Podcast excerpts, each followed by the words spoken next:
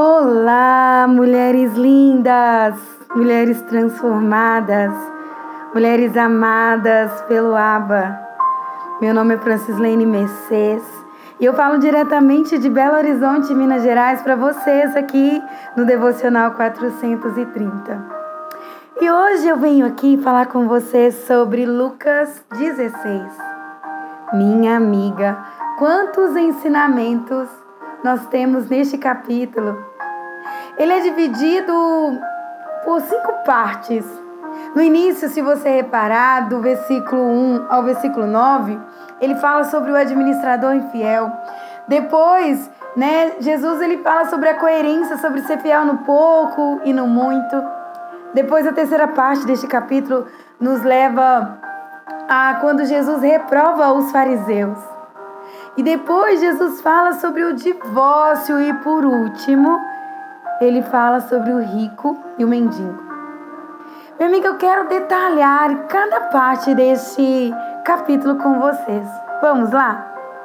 No início, ao contar a parábola do administrador infiel, o Senhor Jesus ele quer nos ensinar sobre relacionamento, minha amiga, sobre serviço, sobre integridade. Lucas 1 ao 9. O administrador infiel, ele era negligente em seu serviço até que o patrão dele exigiu um relatório detalhado de sua administração como, com o objetivo de demiti-lo após isso. Vendo que estava em apuros e que não tinha relacionamentos o suficiente para que outra porta de emprego fosse aberta e que ele não sabia fazer outra coisa e que não tinha coragem de pedir, ele buscou reparar os erros. Minha amiga, quando ele procura reparar os erros, tem três coisas, tem quatro coisas que pode ter acontecido. Ele diminuiu o valor das dívidas para criar amizade com os devedores. Pode ter tirado os juros das dívidas. Pode ser que ele removeu sua comissão sobre as taxas pagas. Ou pode ser que ele corrigiu a dívida para o seu valor inicial. Mas o que é importante nós entendemos aqui é dizer que qualquer dessas quatro alternativas que ele fez são lícitas. Inclusive porque ele deveria apresentar um relatório do seu trabalho ao seu patrão. Sabe qual que é a lição que eu tiro dessa parábola? Ao final da parábola do administrador infiel, a gente consegue ver, nós né, é, vemos que ao receber o relatório, o patrão né, ele recebe o relatório e vê como ele se saiu bem, ele elogia o trabalho, o bom trabalho do seu empregado. Minha amiga, eu penso que o ensino final de Jesus nos mostra é que devemos ser criativos ao transbordar o seu amor e sermos verdadeiras, sabe? As pessoas, elas irão conhecer Jesus verdadeiramente pelo nosso agir, pelas nossas ações, pelos nossos, pelo que, não pelo que nós falamos. Nós precisamos usar todos os nossos recursos, tudo que nós temos, nosso conhecimento, nossas dádivas, tudo que Deus nos deu para desenvolver relacionamento e testemunhar sobre a nossa fé.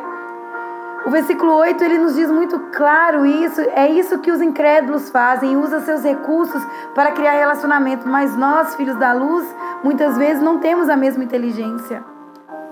Então eu trago esse, esse ensinamento para mim, para nós neste momento. As pessoas incrédulas que não acreditam em Cristo, elas usam de todos os recursos delas para criar né, é, relacionamentos. E muitas vezes nós né, não usamos tudo que nós temos, todos os nossos recursos para gerar relacionamentos com Cristo, para poder propagar o reino na terra.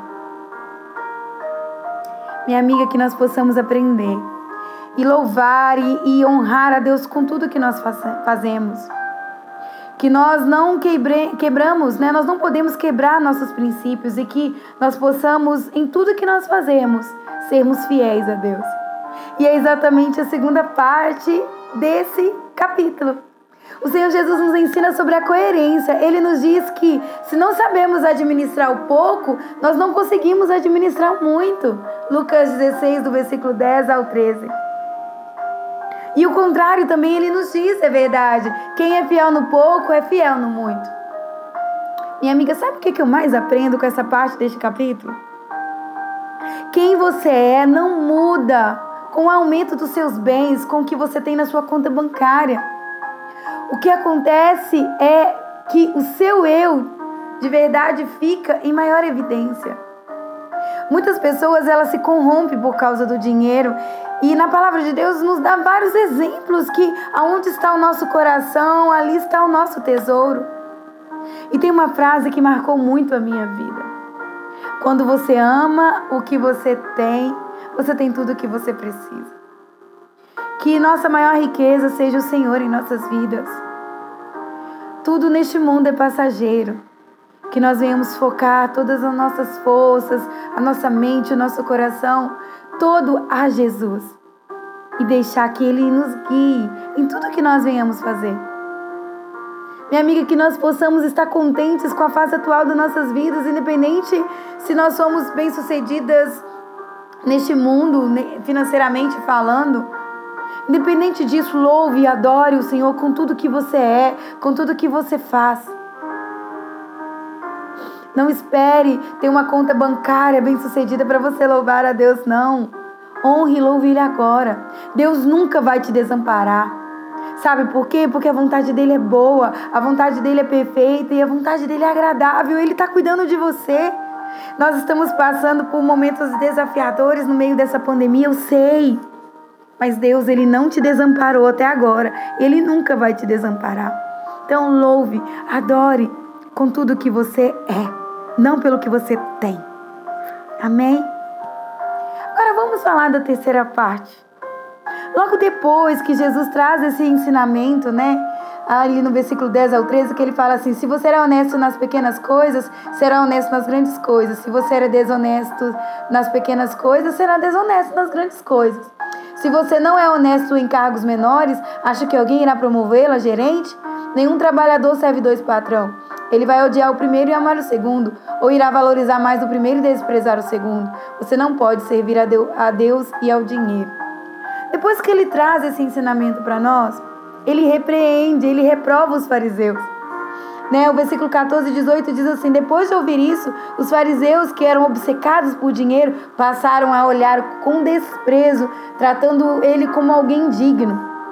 E Jesus reprovou a atitude deles e disse: Vocês são mestres em parecer importante na frente dos outros, mas Deus sabe o que está atrás dessa fachada.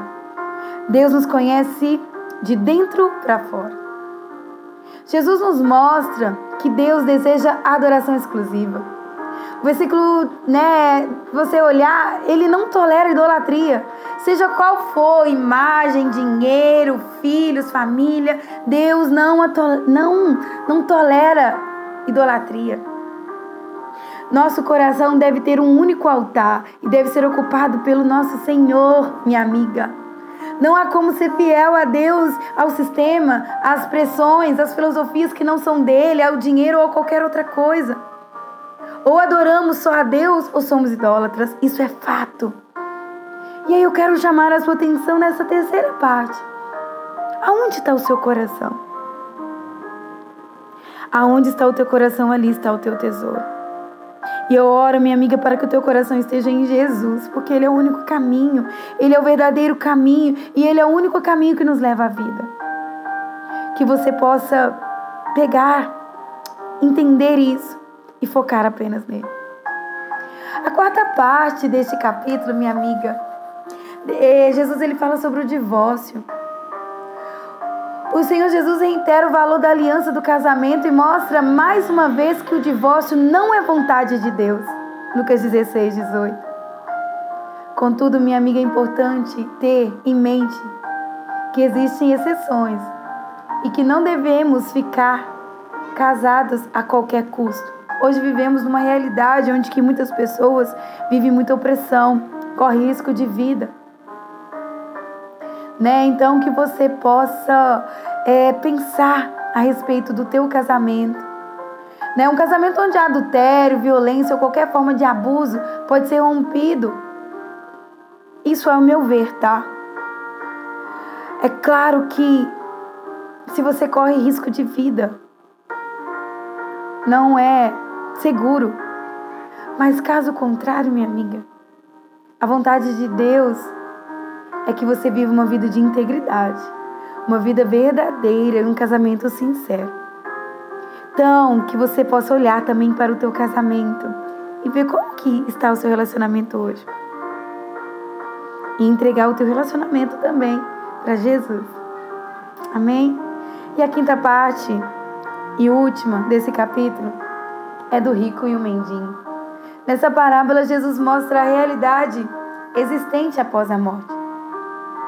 Dois homens, um rico, um muito rico, que não temia a Deus, e Lázaro, que embora fosse muito pobre, temia a Deus. Lucas 16, 19 ao 31.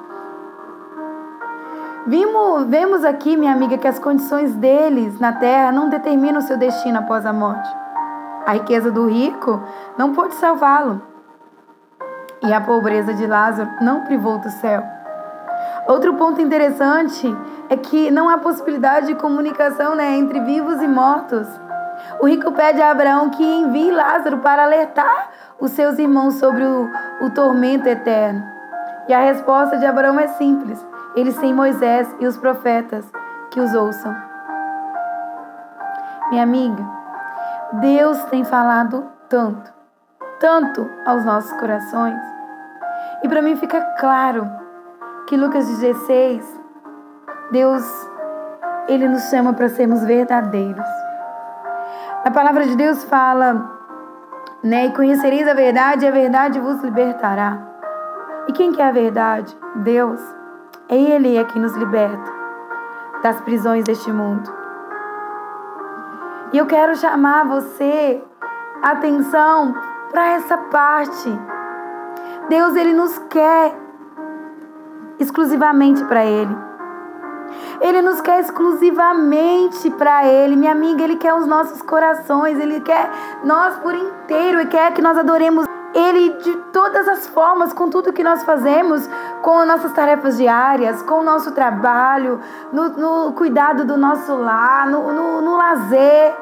Ele quer que nós o adoremos, que nós louvemos, que nós estejamos completos com Ele. E Ele nos convida para sermos fiéis, a Ele todo instante de nossa vida. Ele nos quer que sejamos exclusivamente dele, que nós vivemos exclusivamente para Ele, porque é por Ele para Ele são todas as coisas. Minha amiga, aceite. Aceite o desafio de ser fiel a Deus nos menores detalhes da sua vida. Deus é fiel a você em tudo e Ele é fiel para cumprir na sua vida tudo que Ele prometeu. Espere Acredite. Confie. No momento certo, sua promessa vai chegar. Pode acreditar, vai chegar. Viu? Que você possa ruminar essa palavra, que você possa entregar a sua vida total, totalmente para Deus, verdadeiramente. E você viva essa verdade e transborde essa verdade. Deus abençoe o seu dia. Grande beijo e até a próxima.